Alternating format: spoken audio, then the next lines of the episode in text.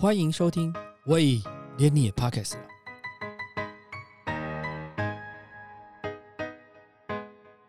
欢迎收听 CEO 茶水间的喂，连你也 Podcast 之秋秋姐来了。大家好，我是威廉。每周我都会找一些好朋友来聊聊他们的小故事。今天的来访的人真的是不得了，他的饭店最近接待了奈良美智，真的是太低调，在过程当中还没有告诉我，所以我还问他说有没有帮你画个茶杯垫啊，或者是晚上他睡不着觉的时候画满整个墙壁啊，或者有那个画满整个卫生纸的一纸卷摆在那边等你来拿，或者是有满满的大头娃娃或者轻生犬。他说你想太多了，根本不可能这种东西，大部分东西都带走了。让我们欢迎今天的来宾，CEO 茶水间的秋秋姐，也是我的好同学，红 hotel 执行长王念秋 Jennifer。Jennifer 好。嗨，大家好。说到她是我同学，虽然她是我同学，但是年纪我们是有点差的。我们的年纪一轮吗？一轮的话你也敢讲？不，快一轮。没有，没有一轮，也还不到半轮吧？有啦，有吗？我怎么都没有感觉到这样。看起来不像，看起来不像。对，我因为我我对这个秋秋姐的这个印象哦，我觉得最开始我对她的印象从哪里开始呢？是从那个小确幸。啊，哎，对嘿，我们那时候我刚进的时候是在做那个对，有开会，对，那时候我记得，呃，我搬新家，然后我在我们家阿曼那个大楼有一家餐厅，然后排满了人，然后一圈一圈的，然后我就排不进去，我就觉得什么餐厅啊，为什么是这样子？后来哦，小确幸，哎，没想到那个自我介绍就发现有个同学说，哦，我家开小确幸啊，我想说，哎，怎么会有这种事情？所以呢，我就康这对这个同学呢就开始非常的好奇与了解，然后想要了解他怎么可以开出一个店，有这么多人。所以你对我的那时候的好奇不是 home hotel，是来自那个餐厅我其实那时候根本不知道 Home Hotel 有什么。哦那 QK 通常不会去 Home Hotel，对，我们没有 offer QK，sorry。对，所以 Home Hotel 对 QK 这件事并不是很有名的，没有知名度的，所以我没有啊，没有在收。所以我一开始是对小确幸有印嗯，而有很深的印象，而且我知道到处都在排队。可是其实讲到小确幸，这是一个我人生惨痛的经验耶，我们就是要挖惨痛的经验啊！非常惨痛的经验。对，不，我我觉得其实他曾经也甜美嘛，嗯，有对，应该他甜美的大概半年一年一年一年有一年年有，因为我记得你大概有四个店嘛，呃，那时候最多才三个点，但是还有一个是好像是类似面包房那样子嘛。没有没有三个点就三个点。因为我记得我的头，我那时候去拿蛋糕，那仁爱路那个地方，哦，你看我都还比你清楚，天哪，就是惨痛到我不想再记得这。应该是四个嘛，对不对？仁爱路有个面包房嘛，对不对？对对你看，你看，对对对，在那个那个什么仁爱医院后面那边嘛，对对哎，你你真的比我还清楚，你有哎做功课。很认真的研究你对对对对，因为小确幸其实对我来说是一个人生一个第一第一个真的很大一跤吧，在事业上面。对，嗯因为我觉得，但是我觉得这一跤真的太多的学习，就是可能。呃，所有你今天如果今天去采访哦，你失败的经验很不外乎你可能一开始你的 expand 的太快，嗯。对不对？开的太快，你的人的能力啊或什么都没有跟上，嗯。然后但是你就、呃、因为一家的成功，你很急着开，嗯。甚至是到后面，我觉得那一刻的呃管理人这件事情，嗯然后还有就是人才的经营这件事情，我觉得都是让我就是狠狠的上了一课。嗯。所以你的上完这课之后的结论是什么？不要开餐厅 真的吗？啊！没有，我应该说，我上完的这一课其实是不要去做我没有兴趣跟热情的事情。因为说实在话，我觉得餐厅这件事情，其实因为我们有做那餐饮管理系统嘛，嗯所以我我在看的那个回报的数字来讲，其实我觉得餐饮的流量、金流量真的是很大、欸。嗯做得好啊，做得好是这样。我相信你那时候应该进流量也不小啊。因为我觉得那个东西啊，我觉得我是第一次的学习，所以它很多的，比如说租金的成本啊、人事成本啊、食材成本这些精算，我觉得我是一边做一边在学习。嗯可是后面我觉得其实都不是嗯。餐的本身，或者是我觉得到最后真的是管理这件事情，嗯或者是说你在做你在继续开下去的时候，其实你的那个底有没有做足，你的底气有没有做足，你的团队是不是准备好？嗯还有就是，我觉得这个市场，尤其餐饮市场的变化非常快。对你懂吗？就是今天这个红了之后，可能隔一个月那家也有，那家也有，那家也有。对，所以怎么样一直更新，一直有新的东西，嗯我觉得那是很重要的事情。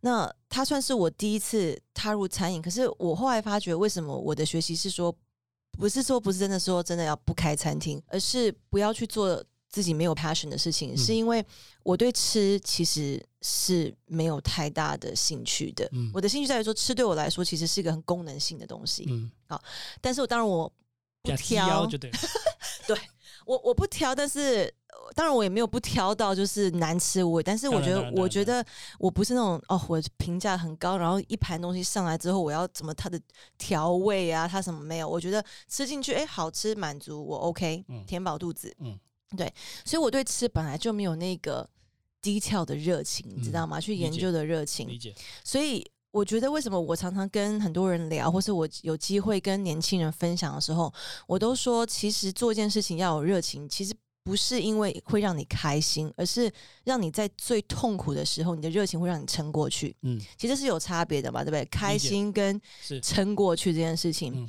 所以，当我没有热情的时候，我开始碰到很困难的事情。可是我必须打岔一下，因为嗯，开心，当然，我觉得每件事情哦，尤其工作啦，或者是在做一个事业来讲，开心这件事情是我们大家都想要的嘛。嗯可是我们也很清楚，开心常常不存在。但是，哎、我觉得我但是我开我会开撑过去这件事情，就是说撑过去，通常是你有一个愿景在那边，嗯，你知道后面会后面会长成什么。就是常我常举个例子，就是说，就像那个《西游记》一样，如果那个不告诉你到西天去，每个人都会成佛的话，嗯没有人要跟你走十万八千里。嗯，懂，你有个终极目标在对就对了，就是说你有一个愿景在那边，而且那个愿景并不是你在家就可以拿到的。你说嗯我今天在家里头拿一杯水可以，但是我在家里头成佛可能很难，对。所以我可能要去庙里出家，我才会成佛。认同，我就我就我觉得那个认同就是，我觉得我对这件事因为没有热情，我没有愿景。对，我的愿景可能只有赚钱。嗯，好，但但是那个那个好像也是一个动力。哎、我我个人来说，对我个人来说，我做什么事情赚钱绝对不是我唯一的动力，嗯不能是唯一动力。而且我也跟大家讲，我觉得我自己啦，我有机会分享的时候，我说，如果你今天做一件事情只为赚钱，哦，sorry，我觉得那太痛苦了，嗯因为你没有更大的 vision 或是理念。嗯嗯，嗯只要这个东西一不赚钱，你很容易就放弃，对对吧？因为你就对觉得哦，没关系啊，赚钱是我最终目的。嗯但很多时候其实不赚钱那个是一个一个坎嘛，嗯难关。嗯如果你可以撑下去度过，其实后面你说不定有机会。对但很多时候如果你只为赚钱，那个 moment 就觉得哦，cut my loss，嗯够，我要算一算，哦，还能啦，那我就不要，了。所以现在看来，现在新创圈就有两种不同的做法嘛。嗯一种是一看到不对就卡，嗯，所以你会看到有很多是连续创业成功的人，嗯或者连续创业者。对其实它的连续创业过程当中，有一些东西其实到一半它就喊卡。对，有的那个是不是有种说法？嗯、那本书我忘记了，就是要很快的去测市场嘛。对，就是说你嗯可能，比如说我给一个新的 business 可能三个月到六个月的时间，然后去看是不是如我的预期对。如果不如我的预期的话，中间我就会 say sorry，对不起，我就结束，嗯就退出这个市场。所以它有点像那个做股票的停损的概念嘛。对对可是你不觉得新创圈现在很多其实是，我觉得至我觉得至少我们以前，你不要说以前好老哦，就是呃传统在做生意的方式的时候，我觉得我们在进入一个 business 的时候，它后面经过很多的评估，嗯然后他对这市场有研究，对我觉得他是有经过一个认真的去探讨这个事情到底有没有赚头。但新创其实现在鼓励的是，反正你有个想法，你就你就。先试快。对所以你既然是只是一个念头去做，那你很快念头测不对，你就马上撤。对，对吧？这就是现在的现现在的现在的做法这样。对啊，然后这个我就必须谈到我们家长辈了。我们长辈我们家长辈，我们家长辈呢，那个有些时候我的我可能想放弃的时候，他就跟我讲一件事情，说黄金星啊，我都没有放弃，你在放弃什么啊？后来我钱也不是你的，也也不能这样讲，因为我们还是有一些责任感跟啊荣誉心。是是是可是我讲句实在话，你看我们最近我们那个产能不是很缺吗？嗯，这就是他不放弃的结果啊！如果他照那种放弃的原则来讲，我想我我在写 E EMBA 论文的时候，大概累计亏九百亿吧。嗯如果一般的人，大概就拜拜就走了。，See you later。对，所以他有愿景啊，对不对？没有他他相信他自己。他相信他自己，但是他跟我讲，他从来没有放弃过任何一件事情。这是好还是坏？我不知道，嗯，但是 so far 我现在看他是好，因为他从来他每次都告诉我说，完全我跟你讲，我我的 business 里面没有放弃这两个字，我就是坚持到底，我就是打到底。可是你知道餐厅这件事情，我觉得我放弃的太晚。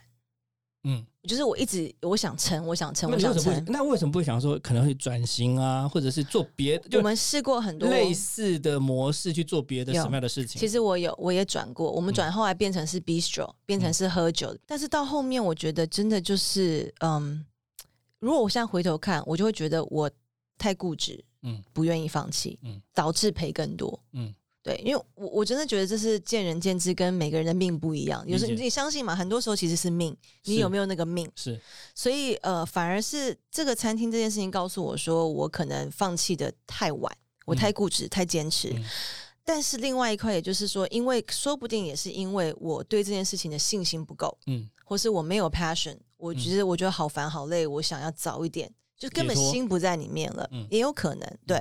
所以，但是我觉得这个整个过程告诉我，就是我我现在做任何事情，我觉得我真的都要有那个 passion，嗯我要有热情，而且我看到的是我有 vision。嗯因为当初做餐厅的时候，我觉得我没有 vision，我我只是很单纯的、那你怎么很理智的你怎的。么想要去做餐厅呢？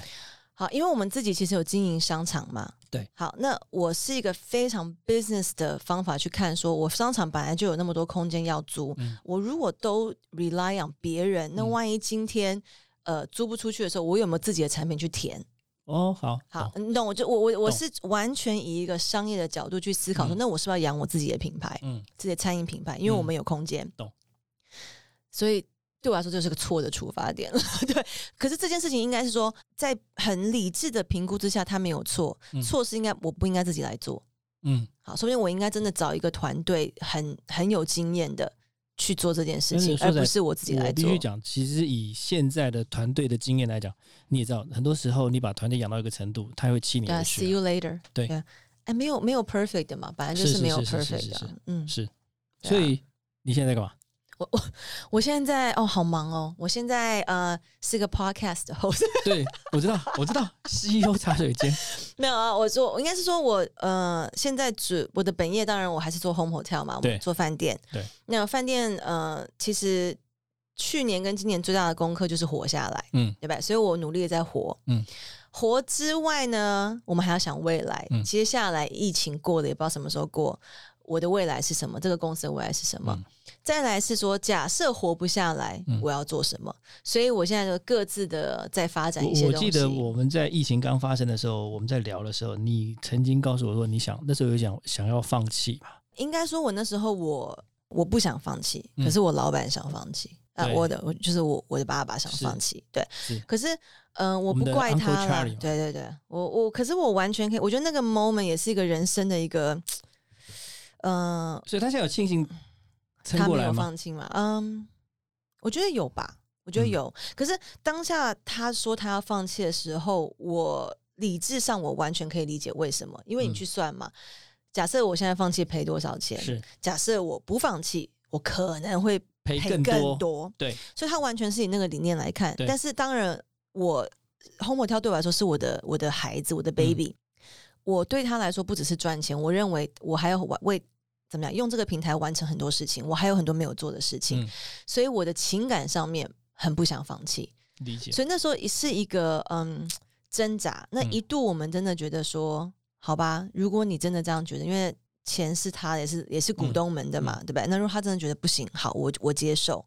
可是当然有个转捩点，就是防疫，我们后来转防疫旅馆这件事情。我记得我很早跟你讲说可以做防疫旅馆，对对，那其实当初做防疫的时候，我觉得也是一个不容我觉得也是易一个要下决心，因为定。你我记得你我们一开始在讨论防疫旅馆这个问题的时候，你跟我讲说，其实你内部还要做一些改装，对你还在投入。对，就是我需要采购一些东西。对，所以就是说，在你看到疫情不知道何时会终止，嗯有可能如果突然间终止的时候，你这些采购可能对对，这又是两难了。是对，那我我觉得那个一个是防疫旅馆当初最担心的几不外乎其实嗯呃好先说有没有生意我不知道好当然那时候后来呃很早转，其实我们大概只晚一个月转，那时候大概四月转的，，对，四月我，们到五月转嘛，嗯可是差那一个月，那一个月其实别人饭店真的转的，其实生意还不错，嗯好。再来，其实那时候呃三月份回来的人潮很多，对对对对对，对所以四月转的饭店其实生意是还不错的。那我觉得 OK 好，那应该是有生意。但其实我后来没想到，面临最大的挑战是人，嗯，对，因为员工会怕，会怕，对，就是因为二月真的爆发，其实我们对这个这个病的或者对这个 virus 根本不够了解，呃，什么。空气如果流通啊，我们的排气管我会不会也怎么样？所以大家很多的恐惧。然嗯后我记得我们在转之前，嗯、其实很挣扎。嗯那我们开一个公司大会，跟大家解释为什么要这么做。嗯其实我觉得做这件事的不外乎是为了活下来，嗯，为了活下来，也是为了让员工不要没有工作。是所以我们那时候出发点很简单，就是我希望活下来，我也希望我的员工在这个公司有未来，他们可以继续有工作。但是我们就跟大家讲说，好，如果你真的很不安，没有关系，那我们就资遣。对好，你只要选择我不要留下来做防疫馆，我们就资遣。呃，我们那时候觉得还信誓旦旦说啊，应该 OK 啦。聊完之后，大家觉得嗯哎、算安心哦。就第二天，才十几个人啊，说不干了。对那是之要希望之前还是希望之前没有，我们不自愿离职。我我觉得那是因为那是我公司的一个决定，政策，对。然后我觉得我我经营东西，我的理念就是我不亏欠任何人。嗯你亏欠我没有关系，嗯但是我不亏欠任何人。嗯所以我就觉得说，你只要不愿意待下来，我就资遣。，OK，所以大概十来个跟我说，跟我们说要资前。嗯。我觉得那个当下哦，我觉得对我也是一个嗯、呃信念的打击。嗯。就是我觉得我是我们是非常诚心诚意的对待我们的嗯员工，那回来的反应让我们有点措手不及，嗯，真的是措手不及，因为我这样其实反而是人员还是不够的，对，而且你还要招人，我还要招人，对。对。然后还要告诉他现在状况是这个样子，对对对。对。可是那个当下，我后来大概花了一个礼拜的时间嘛，嗯我释怀了。我释怀是说，我觉得我们不应该期待我们的善意需要被对方嗯同等的接受，或是 appreciate。嗯我这件事情，这整个疫情也教我一件事情，就是我觉得我做什么事情我问心无愧就好，嗯对不对？我我对你的好，你接不接受是你自己的事情，但是我没有亏欠你，所以我只求问心无愧。嗯那这个其实也是一个，我觉得每一个危机，我觉得都有学习啦，嗯所以这次对我来说也是一个很好的学习，就是我自己学习我自己这个人，嗯。对我应该怎么做，我不应该去期待我对你好，你好像要很感恩我，谢谢我，对。你知道吗？没关系，呃，可能大家的角度不一样，但我嗯。也可以理解，是因为这些你相对年轻的，可能他的家人不愿意他，嗯，对吧？他觉得危或险者，是有小孩的，对有另一小孩半的，对，然后他那万一你带公司回来那最主要，其实我觉得有些时候是扛到公司，公司意思说，那个另外一半的配偶，他如果是有工作的，啊，懂懂。如果如果比如说，就对于一些医护人员或怎么样，其实有些他其实会会有一些延伸出来的东西，其实并不公平，因为其实这些人是在帮我们是啊，，对，可是好像碰到自己身上，好像就会有一些不一样的 judgment 出现。就是讲都很容易啦。是比如说你今天没有在经历，说啊不应该怎么样，不应该怎么样。但如果你真的是你身边或你碰到，你就会觉得怎么样考虑不同的不同的立对啊场，对，所以我觉得后面我我就释怀了，嗯我可以理解。嗯可是也好险，真的转防疫，嗯让我们度过。也我也不敢说完全度过哈，因为嗯二零二一我觉得比二零二零更艰辛。但为什么？因为我觉得二零二零的时候，人们有一个呃莫名的恐，惧，嗯、也不是恐惧哦，但是他对未来好像有一个期许说哦，二零二一就可以结束了，嗯嗯你懂我意思吗？因为嗯你不知道，但嗯你不知道就觉得啊。有机会啦，我们撑过今年就好了。嗯但到了二零二一，觉得你你更全盘看整个世界的状况，你会发觉，哎、没那么早、哎、嗯对这个疫情或是这个疫苗这样的状况，开始会有点觉得怎么办？还要多久？嗯所以我觉得二零二零虽然发生这件事情，我觉得大家有一个一个希望，嗯就说哦，可能二零二一就结束了。嗯那到了二零二一，你会觉得、哦、到底什么可是我觉得这件事情，我题外话的是，我觉得这件事情是另外的。你就会以台湾来讲了，到目前为止确诊人数大概将近一千人，嗯嗯，可是真的发生死亡的案例其实只有十人吧？我记得是有到十个吗？十个，好像九个到十个之间哈。嗯，所以其实致死率真的不是那么高。对对，所以，所以坦白说，我觉得一开始的时候，在你看欧美的状况，嗯在那个死亡率的时候，是是大家是会害怕的。可渐渐的发展的时候，其实你会发现到，它其实它就回到一个像流感嘛，你的意思？类似这样。但当然，现目前为止，我们不能以流感来面对这个问题，毕竟戴口罩啦，或者是呃勤洗手这些防护的，还是对这件事情有帮助嘛。哦，嗯其实你看，在上呃这上一周，全球的感染的数字是创新高的嗯，对，所以我我我觉得它会变成生活的一部分，对，可因为呃，因为我们的角度可能是其中之一，我觉得最后可能势必就是我们要学习怎么跟它一起共存了，不是只有这件事情。类，因为我觉得 virus 这件事情你很清楚，它是会变化的。嗯，它它到今天为止，它可能已经变到第三种了。对啊，已经不知道变多少所以所以所以所以它是会变化的。所以基本上现在是人类应该学习跟某种应该讲动物吧，或者是某种病毒嗯一起生活。它会就在嗯它就像蟑螂或者老鼠，就是会在你身边发生，你没有办法避免它，嗯然后你也赶不死，就像那个蚊子一样，嗯，你打不完。嗯那你要怎么跟它相处？那你有抗体，这是一件事情。你怎么照顾自己的身体，然后可以跟它相处？我觉得这才是接下来要嗯思考的课题。因为你要根绝这件事情，我我是不太认为有有我觉。得不可能根绝了嘛，就像 SARS 也是没有根绝嘛，但对对对。应该说，我觉得我们的角度看是以观光产业在看，嗯，对不对？你只要有未知数，它不开放那个 border，我的生意就没办法做，嗯，对，所以就是什么时候世界这个 community 来到像你这样子的共识，就是嗯。我们就是要共存，可是共存的前提之下，是不是大家基这个共存的前提是我跟病毒共存，但是我没有要跟你共存你知道，现在世界的问题是啊？呃，每个国家之间它不打开门的原因是，是我不打算让你这些东西跑到我家来。对啊，可是那个就不就是一个大家的认知，就是说我们还没有准备好，大家的心里面都还没有准备好，说未来就是这个所以要看这一波的疫苗打完的结果是不是真的会像大家预测可能你。想去打吗？你会打吗？我讲真的，我不会打，我很怕我变那个 变变种人。不是你可能就是那个新闻报道哦，二十几个有不好不良反应的，不是不是，我我我不知道，我觉得我我我不懂医学，我不懂医学哈，我我我没有办法评论或者是给一个正确的观念是什么，但是我觉得我对这件事情真的很不懂的情况下，我不会贸然去做一件事情。嗯，我认同，因为我觉得还有另外一块，是因为台湾相对真的太安全了，嗯，大家没有觉得急着，嗯我需要这个时候去打，那你会不会打？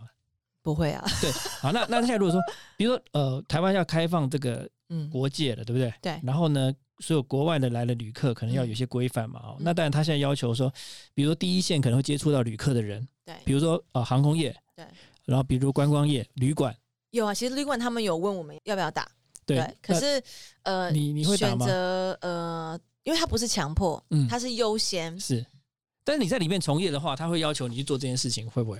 没有要求哦，他是呃可以优先让你嗯去打，但是很多人像自己说我好了，嗯如果今天我一定要出差，嗯因为工作，嗯我才会去打。嗯，但如果我今天没有打算要出差，我就在台湾这样子过日子，我觉得我会撑到那个最后一刻，我所以你不会为你儿子打，不会，因为你工作，你儿子可能没在。没在没没没接因为我觉得没有那么危险啊。嗯。说实话，我后来做了防疫旅馆之后，我也觉得其实真的也没有这么恐怖。我我认识一些人，到现在目前为止，口罩大概戴不到十天。了。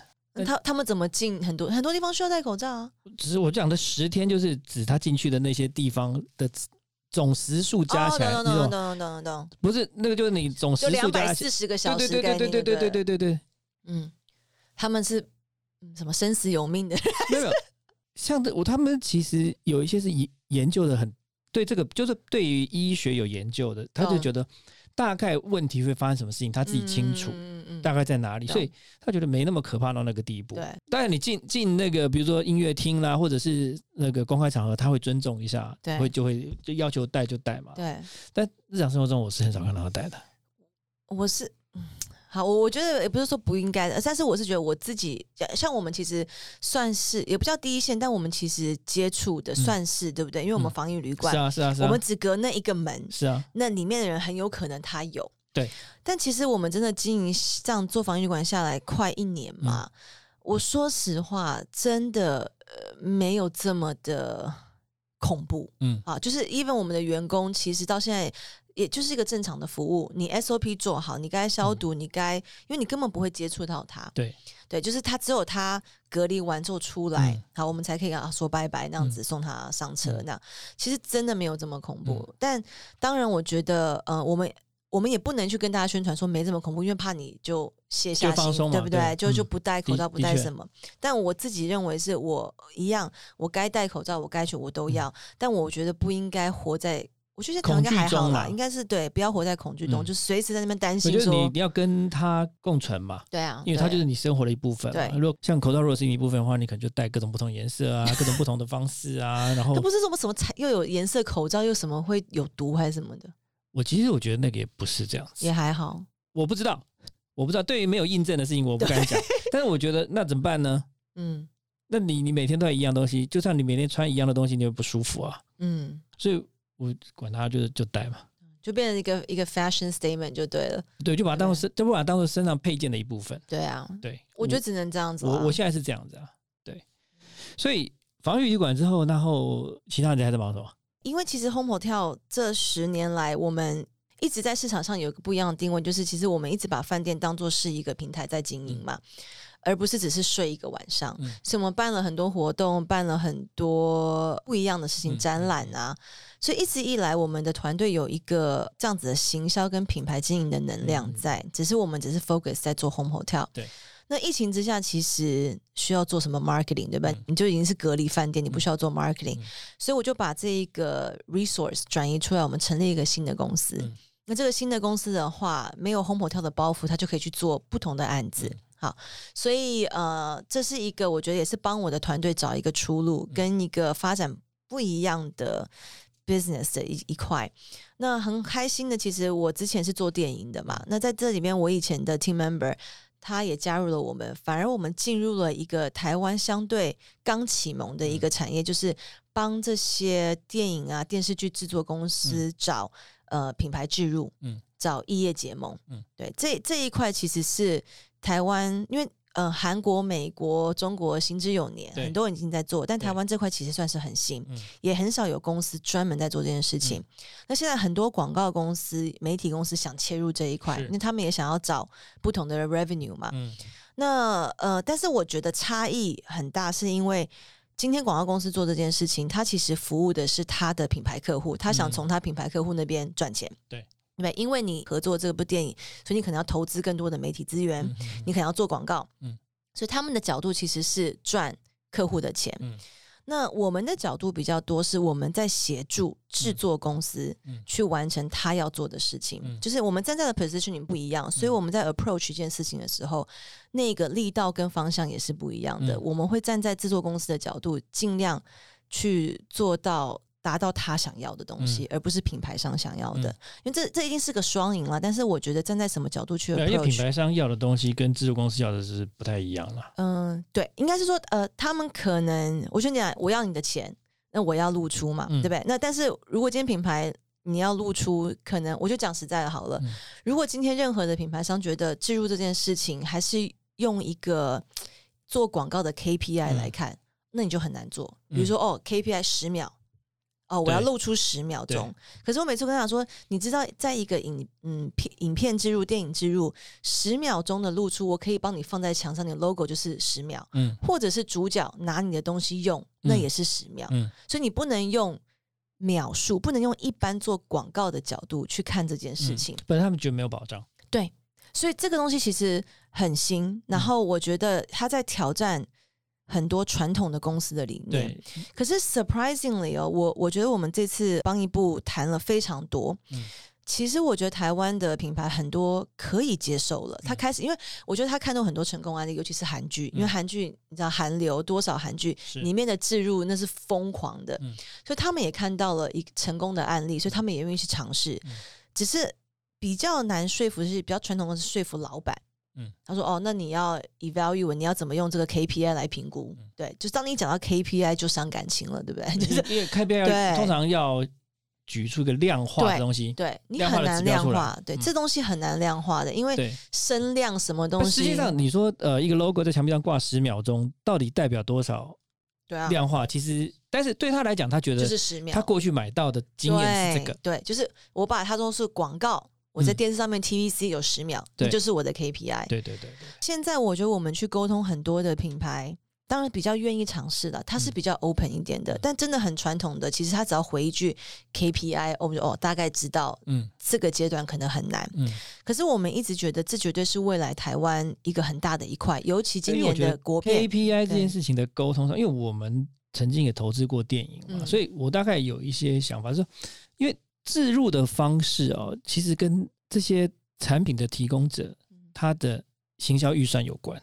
对当然，因为势必我们今天去 approach 他的时候，他可能没有想到有这笔预算，对，他要挪嘛，对，对吧？他要挪东西，所以就是，所以他必须有一个说说辞，对，因为就是我的资源投在 A 跟投在 B 的时候，相对于哪一个效果会比较好？是是是，对。那那其实你说你投在电视上的，或者是投在其他的媒体上面的时候，很好抓，因为过去就是这样。对。可是电影有个问题，或者是电视剧有个问题是票房。收视率，那它会被 link 在一起。它其实很多时候这是说实话是赌一把嘛，对不对？对对。所以你只能用很客观的条件，在于说这个导演是谁，这个故事是什么，男女主角。但是你没有，你就算知道导演是谁，或者是故事是谁，男女主角是谁，这些你也只是预估出一个样貌出来，票房会在哪个 range 里面？No guarantee。对，没错。但但到最后你跑出来的时候，嗯，多少就是多少，那才是见真章。对对。可是我觉得这东西哈，如果是这样去思考。就很难突破。我的谈突破是因为你今天做一个 TVC，你拍一个广告，你去放到电视上十秒钟，你觉得你你你除了它是十秒之外，你怎么知道很有效？对不对？或者你喜不喜欢？等大人同学就不错啊。他是他是一个 genius，他是一个神了。这个我必须他很会切入那一个人心的那一块。产品某个产品一直在缺货，你没看到吗？哪一个啊？我没有注意。见不完了。那个不是我的需求，所以我都会就过略过。对，我觉得我是很好奇，因为像他的广告方式就是不一样的。我觉得他很厉害的是，他很清楚他的 target 是谁，诉求是谁，他的诉求是谁，他的消费者族群是谁，对，所以他就往那个地方走。对，那今天很多我说像是 FMCG 这种东西，他就是打。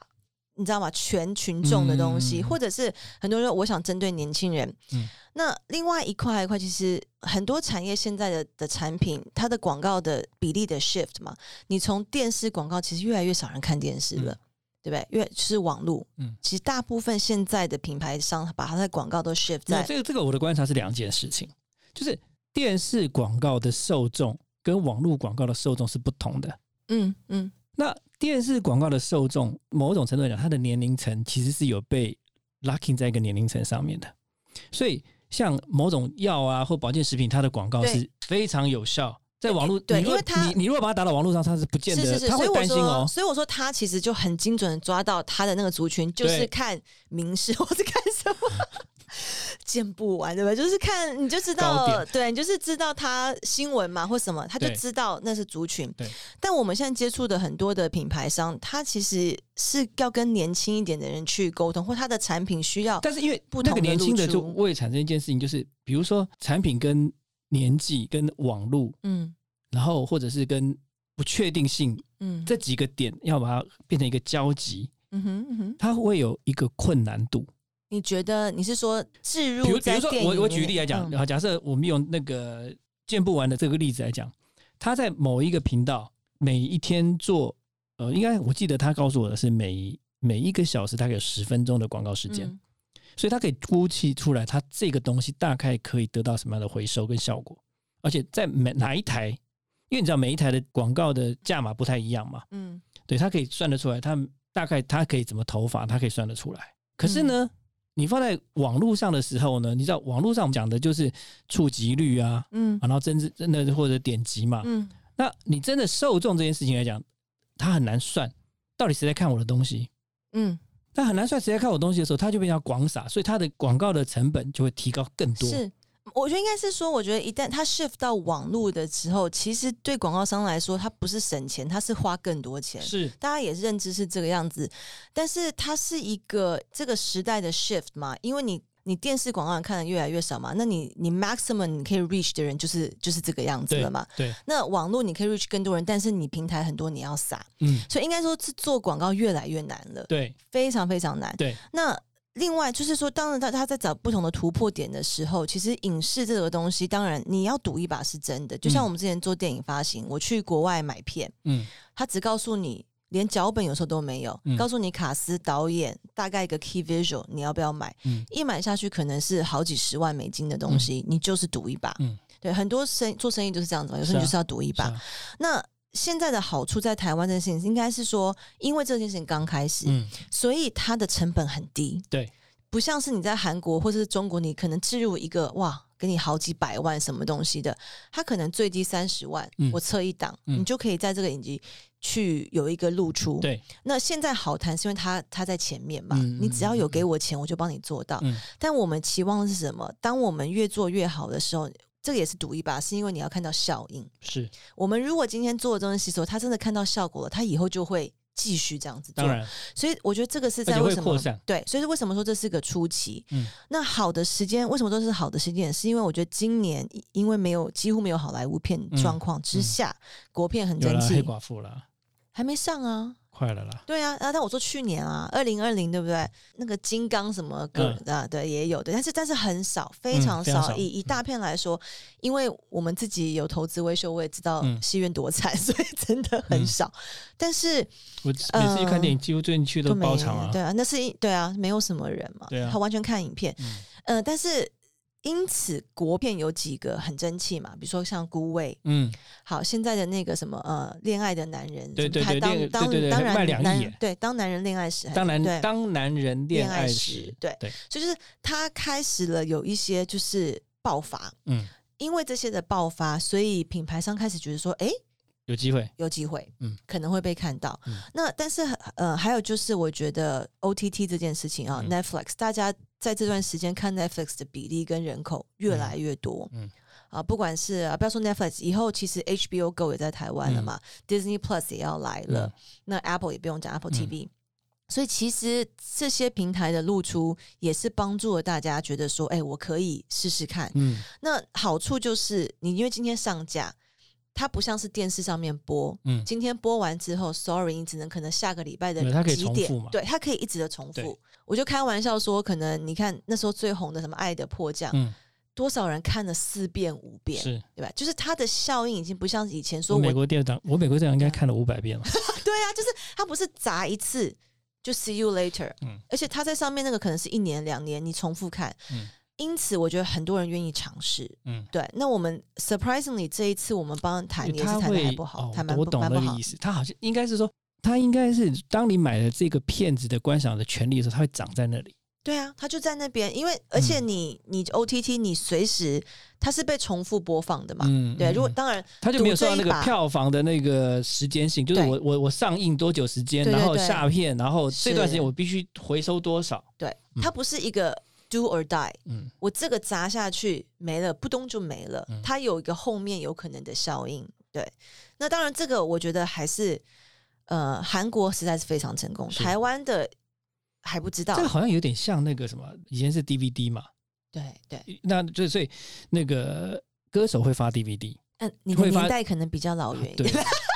不，我说我只在 mapping，就后来呢，就发现一件事情，是因为大家都不买了，不买嗯。CD，、不买 DVD 对了，所以都是下载都是下载 YouTube，、对不对啊？对，或者去办演唱会，嗯，对对对对。对那办完演唱会之后呢，他回去有可能会再去下载，然后你就其实从那下载过程中就把那个钱或者是那个那个东西留下来，嗯嗯嗯，所以我觉得现在上片的这件事情有点会变成是一项演唱会的概念，就是如果我的这个票房是好的，嗯。我后面的那个仓位就会出现。嗯嗯嗯嗯，其实我们在做的时候，其实呃，反正一部影片的收入不外乎就是它的权利可能是戏院可以上嘛嗯，OTT 可以上嘛，然后 DVD 嘛，嗯。啊，这些都还是这是你卖版权，就是这些嗯。东西而已。对，只是说因为现在 OTT 的产生之后，嗯。比如说 DVD 就不用玩了嘛，嗯。你就是在 OTT 上面了是，对，所以它是一个市场的一个 shift。然后因为现在平台又这么多，嗯。对，你觉得哎，我好像机会点都在那一嗯边，嗯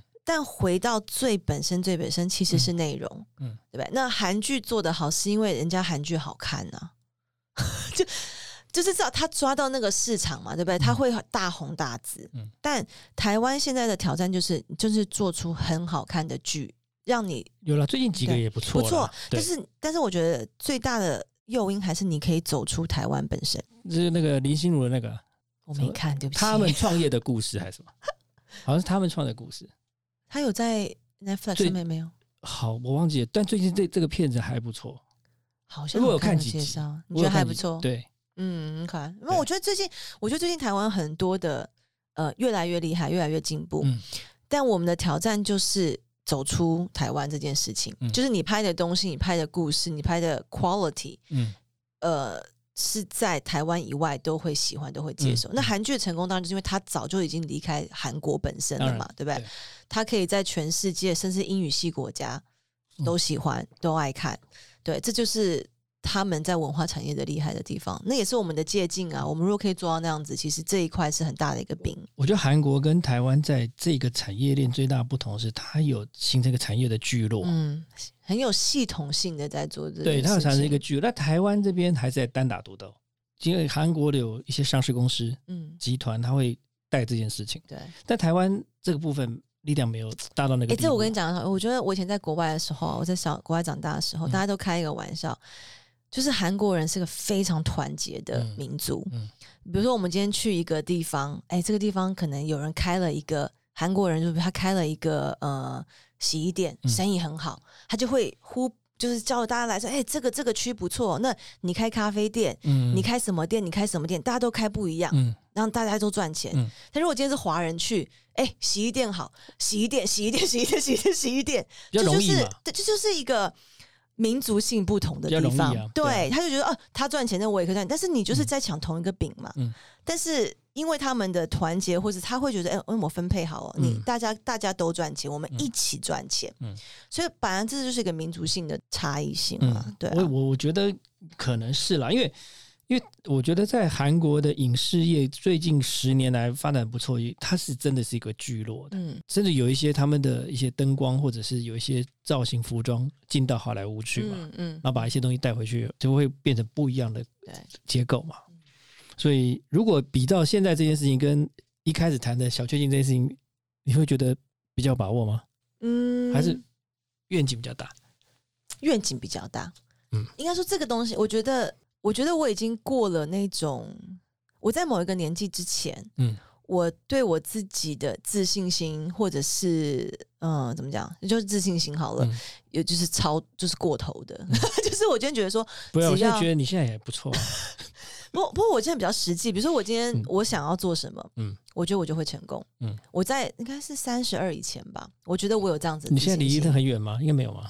没有啊，三年吧。哦 好不要脸哦。对，然后呢，呃，但是我觉得经过了小确幸的失败，嗯它有打击到一点我的自信心，嗯但是我觉得他也给我了很多其他东西，就是我在评估事情的时候，我会更小心。嗯但是我天生的个性就是我很容易很勇勇于尝试，嗯，我就是要试。这个这个我对这个有体验。对，所以我会觉得说，呃，我现在还是会尝试，但是我觉得它是一个风险评估过后的尝试。嗯对吧？我还是会去做，但不像以前，我就是一头热进去，我也不去想说，哎，这可以赔多少什么。我觉得它是一个在风险里面，我自己评估过，我可以接受，嗯那我来去做。嗯所以我照样去做。嗯但我觉得有没有机会？我觉得有机会。我也看到那个愿景、嗯是有机会的，嗯因为其实就像我跟我我也在做另外一块，就是呃饭店产业的一个平台。嗯啊，那这个我觉得因为还很初期，嗯但是一样，我想做我就一头热，我就进去做了。然后我去算过我需要投资的金额，诶，是我可以承担的风险，嗯最多大不了就这个样子，嗯所以我去做。所以我现在手上就是四个东西在尝试嘛，嗯对，那嗯。哪一个会成功我不知道，嗯但是这些事情都让我是呃开心的，嗯都让我觉得有挑战。那你你怎么 balance 你跟你儿子啊？嗯，哎、其其实 surprisingly，我我觉得一当然我有很好的团队，嗯所以我觉得我可以给一个方向之后，我不需要呃把我自己二十四小时放在这个里面，我觉得那是很重要的事情。就我们到这个年纪，我觉得我很多想法、很多东西，就团队很重要。嗯然后呃，再来是我觉得我不管怎么样，我最重要的是我儿子。嗯所以我的时间怎么样分配？我觉得我儿子是我的第一个 priority，嗯之后我再去安排别的事情。嗯对我觉得那个就是没有什么好说，我会想嗯办法。嗯，前提就是我的儿子是我最重要的。对对啊，我看最近你的你，我就很会奇怪，到底你在干嘛？为什么你儿子的露出的时间比你在做工作的时间来的长？没有，应该是这样子。我我是那种我的 Facebook 或是我的我的 social media，、呃，很单纯是真的是在分享我的生活的东西，我不把它拿来当当然做是，我知道了，你知道吗对但是我觉得很多人是拿来当做是工作的东西啊，嗯或是什么，所以然后我觉得我也门面，啊门面，对对对、嗯 i don't really care，我是不在乎，我我是相对很不在乎我觉得那个东西是可以测试很多不同面向的事情嗯，。是是是是是。那我，唉你那也知道我嘛，那那个也是可以挖掘很多秘密啊。是啊，嗯因为因为我一直我都非常了解，就是你 Facebook 或是你的 IG 你的 PO 的东西、嗯，啊，就不是你真实的，或者是你你因为那就是一个你想要 create 的一个形象嘛。那我觉得我拿来，我不是为了我个人 PR，我就是觉得，哎、我儿子很可爱，我很、嗯我很 enjoy，对不对？你也认可啊。对，那我觉得工作是是我另外一块，这个嗯东西就是我 private 的的的生活。那工作有工作的平台去宣传，嗯不需要用我个人的平台去宣传这件事情。那你也知道，我是一个不太 care 别人，嗯，嗯，觉得就是讲我会觉得怎么样的人。当然就是对做我过自己的，日子啊，对 对，过自己的日子，对，过自己的日子，对，不太应酬，也不太 social 的那种。对，要请你吃饭很困难，没有，因为就是要顾小孩啊。他现在带他来啊。他很无聊哦他每次来都说：“妈妈，我可以回家了吗哦，？”对，四岁的小孩跟一群阿巴上，欧吉上，我不知道差点讲错，跟一群大人们嗯有点无聊。是的，这理解了，理解了。好了，我们今天也很感谢那个 Jennifer 来跟我们分享她的心情就是故事。没呃，这没有什么大主题的在不不不，闲因为我说过，因为我们可以把脚本丢在一边。对呀、对我觉得就是聊产业的一些想法。但我觉得其实收获蛮大的，因为我觉得这个过程当中有很多东西是，呃，创业间有很多起承转合，嗯就是怎么开始，怎么过程，嗯然后可能结束，对或者怎么怎么生存，哦，这真的是另外一个对，这永远是不同不同不同不同的在要讨论的话题。对然后就像在航行在海上的船长一样，到底有没有罗盘？其实有些时候是没有罗盘的。嗯，我认同。我觉得就是你的，反正你知道你的目标在哪里，但是你要去有体会，是你不见得是一定不是走直线，对对你一定会左边右边，就算你有遇到罗盘风险那样子，你也有暗礁，嗯对然后也有其他的阻碍会发生，你也不可能避开这些东西。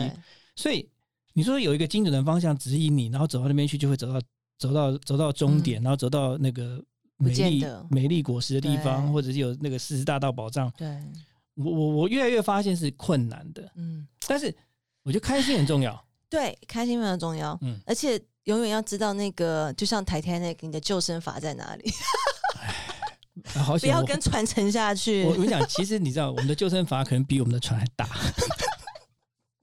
这样好吗？嗯，这又是另外一个 topic 了，对不对？对，就有个大救生筏，到底会发生什么事情？对对？是啦，是啦，你要想很小了，对啊，我们船太小，救生筏那么大，我觉得前面有点怪怪的，跳跳都不知道跳到哪里去。哎、有很大的救生筏，这是一个很很 luxury 的事情。哦，我承认啊，我很高兴啊，我很开心啊。对，像我们的救生筏就这么丁点大而呃，已。我们我们就算我们就算就是比丁点再大那么一丁点，好啦，我你老板很有实力，我先这样讲。